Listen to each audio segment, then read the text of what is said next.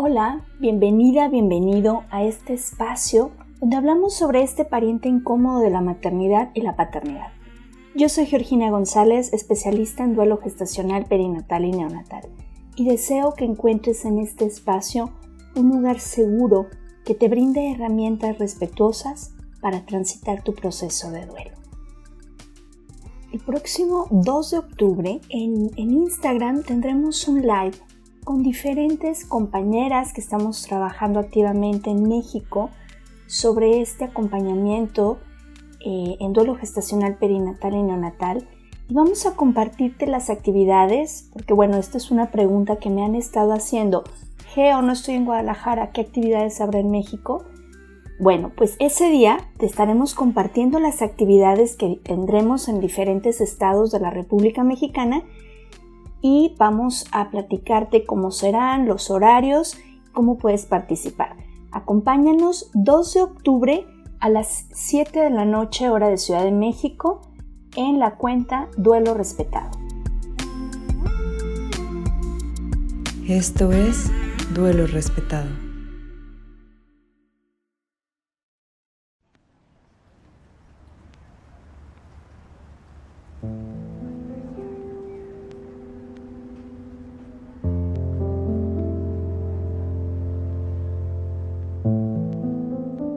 Recuerda que en Guadalajara una de las actividades que tendremos es presentar una mega manta con los nombres de nuestros bebés.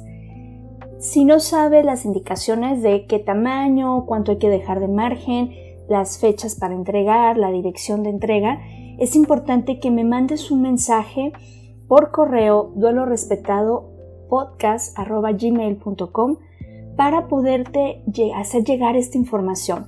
La fecha límite de entrega para recibir estas mantitas, ya que nosotros tendremos que unirlas, eh, será el 5 de octubre, entonces ya tenemos muy poquito tiempo.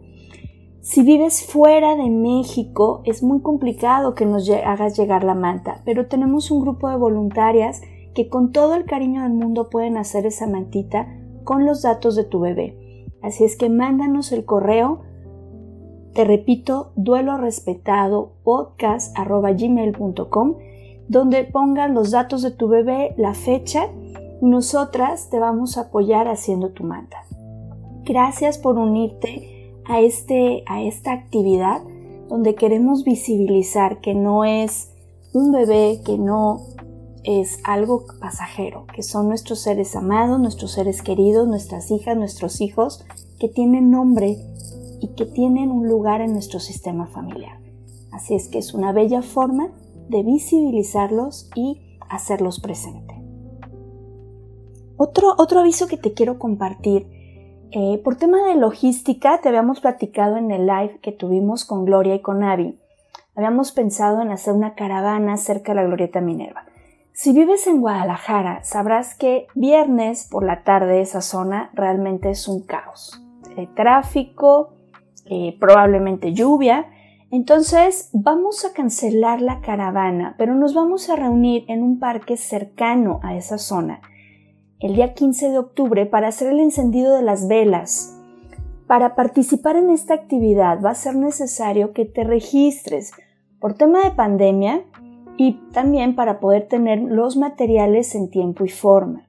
Tenemos un cupo limitado, por favor, necesitamos que te registres, igual pídeme el, enlace para que llenes el formulario y puedas participar en esta actividad.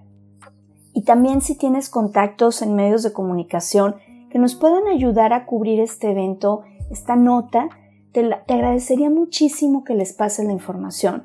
Es importante para cambiar la forma como se ve y se trata el duelo gestacional y perinatal que cambiemos la percepción que la sociedad tiene del mismo. Gracias por pasar la voz. En el episodio 22 revisamos la historia de cómo surge el movimiento para la celebración de la ola de luz a nivel internacional.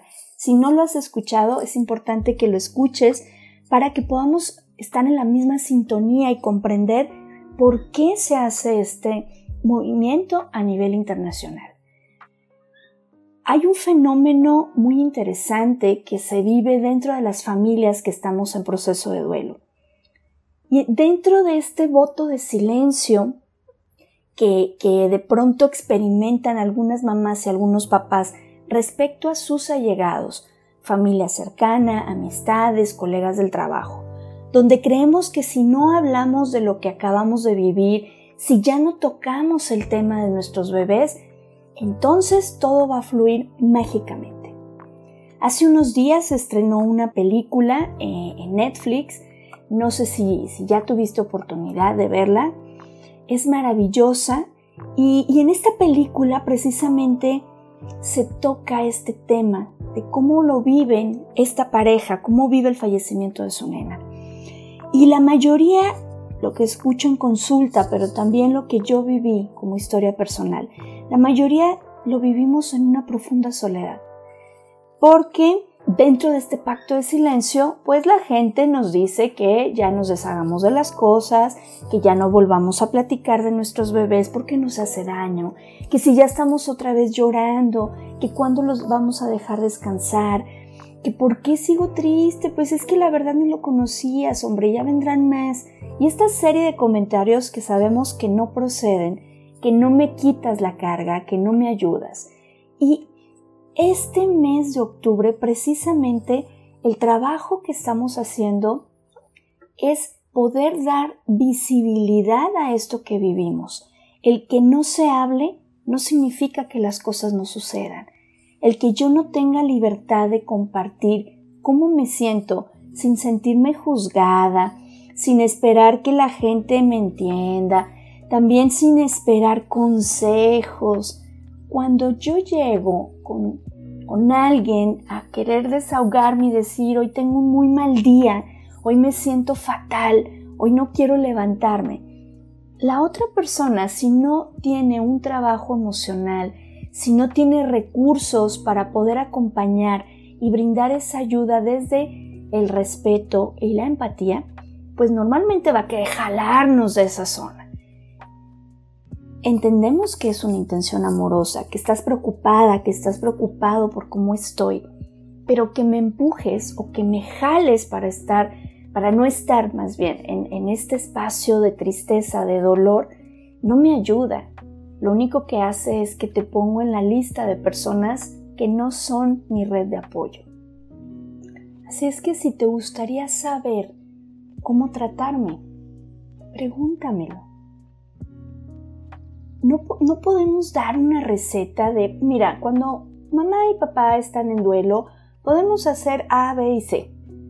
Hay papás, hay mamás a las que les gusta que te acerques, les preguntes, hables, les dejes hablar. Hay otras personas que requieren un momento de espacio para poder interiorizar y entonces ir asimilando lo ocurrido.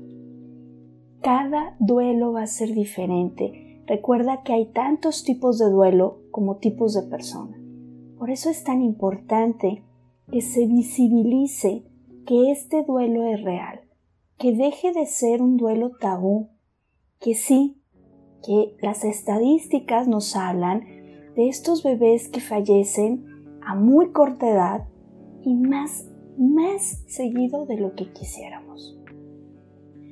Eh, el hecho de hablarlo, de exteriorizarlo y de exponerlo, también nos va a dar una idea de la realidad. Insisto, cuando hacemos un voto de silencio, lo único que estamos haciendo es decirle a la persona, tu duelo no es importante. Lo que sientes no es importante. Tienes que asimilarte a lo que pasa en la vida cotidiana. Tienes que asimilarte a lo que los demás consideramos que es lo normal y que además no nos incomoda. No podemos pedirle esto a una mamá, a un papá en proceso de duelo. Ya bastante fuerte ha sido la experiencia. Necesita esa red que lo sostenga en esos momentos cuando ni siquiera sabemos hacia dónde vamos. Este duelo puede tener muchas secuelas a futuro. Cuando no se le da esta opción de manejarlo y vivirlo de manera libre, eh, puede generar angustia, puede generar insomnio, algunas condiciones de salud mental que pueden verse afectadas o tener como detonante esta experiencia. Vamos haciendo como eh, una especie de colchón con todo este dolor que va quedando. Y entonces, quizá por fuera está muy hermoso el acomodo de esta colcha, con un juego muy lindo, un edredón que cubre, pero por adentro ese colchón tiene los resortes lastimándonos y tiene esa falta de soporte y confort.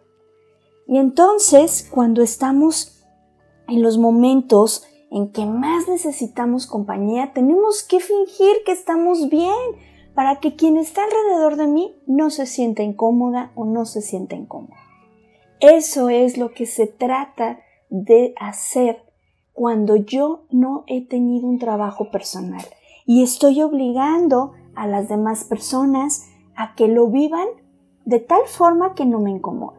Entonces, fíjate, la intención en este mes de octubre, en lo personal, como movimiento de duelo respetado, es que podamos normalizar que estar bien no significa no sentir dolor, eh, tener una cara agradable para que los demás se sientan cómodos en mi presencia. Se trata de ser auténticamente nosotras, auténticamente nosotros, con la faceta que traiga en este momento. Nos asusta ver a las personas tristes, enojadas, viviendo un duelo y, sentimos que tenemos el derecho de poner fecha de caducidad a los duelos. Oye, ya pasaron tres meses, ¿eh? Seguramente estás muy mal. Yo creo que es importante que te den un medicamento, ¿no? Porque ya fue mucho. O sea, ya, ya pasó un año. ¿Por qué sigues así? Insisto, hay tantos tipos de duelos como tipos de personas. Podemos tener unos lineamientos generales, pero como no lo hablamos, fíjate, lo que yo más escucho en consulta es esta sensación de yo estoy mal, Geo, porque veo una embarazada y me molesta, porque no quiero ver a mi mejor amiga que acaba de tener su bebé, porque no quiero ni siquiera tocar el tema del embarazo, porque quiero empezar a llorar y mi mamá me dice, hijita, yo creo que ya estuvo bien, ¿no? Yo creo que ya fue tiempo suficiente tienes que echarle ganas. Entonces, eh, realmente en consulta lo que más hacemos es poder validar que está bien no estar bien, que está bien estar enojada con el mundo, que está bien decir por qué yo no tengo a mi bebé. En algún punto vamos reconstruyendo, en algún punto vamos resignificando. Si has estado en consulta conmigo, este ejemplo lo utilizo muchísimo. Estos programas de acumuladores eh, son personas que guardan cosas que la mayoría son inservibles, pero llega un momento en que lo supera y toda su casa es una bodega. Y yo les digo, imagínate que fuiste afortunada, fuiste afortunado y saliste sorteada para limpiar la casa de uno de los mayores acumuladores que hay. Y entonces abrimos la puerta y hasta ahí llega la puerta porque desde ahí empiezan cajas, botes, cosas, acumulación de cosas, liches, de todo tipo. Y entonces, cuando, claro, abres esa puerta y dices, madre mía, tengo que limpiar aquí, ¿cómo le voy a hacer? Eso me bloquea. Es mucho por hacer y ya no sé por dónde empezar. Siento que nunca voy a acabar, que esto me sobrepasa. Y les digo, ¿Qué pasa cuando yo te doy la instrucción? No te preocupes, el día de hoy, fíjate bien, solo nos vamos a ocupar de lo que está en esta mesa. Es una mesa con revistas. Entonces vamos a, ver cuáles se van a ir a reciclaje, cuáles vamos a enviar a la basura y cuáles se pueden ir a donación para una biblioteca, por ejemplo. Y entonces, con este panorama, donde es algo muy puntual en una actividad, esto se hace manejable. Exactamente esto ocurre con el proceso de duelo. Nos presionan para terminarlo ya. Y entonces me agobio más porque es toda esa casa que tengo que limpiar. ¿Cómo le hago para poder superar el duelo? Que ya hemos hablado en otras ocasiones que el duelo no se supera. Eh, ¿Cómo le hago entonces para poder irlo procesando y transitando de manera respetuosa? Nos vamos al día, solo por hoy. Pero socialmente quieren que estemos bien ya.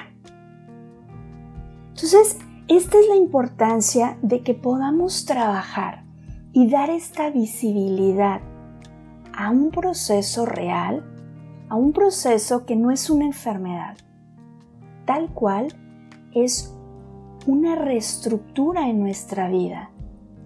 Es poder asimilar y asentar lo ocurrido y con eso hacer algo grande con mi vida en honor a mi ser amado que falleció mi pequeñito, mi pequeñita, que ahora materno y paterno desde otro espacio. Pero para poder estar en paz con este evento de su trascendencia, yo necesito primero vivir esa parte que, ya lo sabes, denomino la noche oscura del alma. Entonces, únete a este movimiento de dar lugar a este proceso. Únete a esta voz que se suma y que rompe el silencio en estos casos donde ponemos palabras, donde ponemos los puntos sobre las IES, donde decimos, esto que siento es real. Y hoy, hoy me ves fatal, hoy no me ves bien, hoy no me conoces quizá. En algún punto el sol volverá a salir. Pero mientras eso suceda, quédate a mi lado, también en esta faceta donde no soy la amiga sonriente, el alma de la fiesta, donde no tengo ganas de hablar de X tema, o tengo ganas de hablar de X tema, pero no que me des consejos. Es importantísimo que escuchemos a estas mamás y estos papás. ¿Cuáles son sus necesidades? ¿Cómo quieres vivirlo? ¿Quieres espacio? ¿Quieres compañía? Nos da mucho miedo hablar.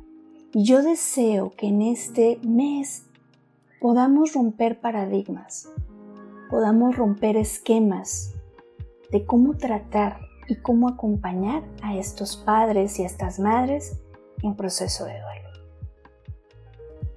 Hoy llegamos al final de este episodio.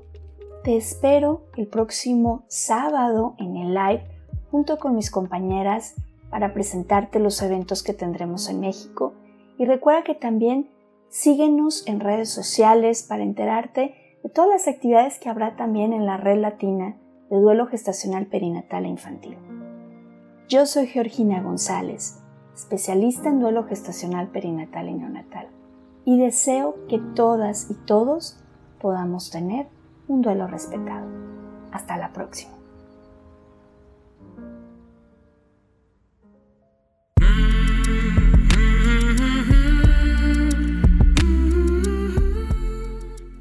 Este programa es producido por Georgina González y Carla Rodríguez y narrado por mí, Georgina González. Recuerda seguirnos en redes sociales como Duelo Respetado.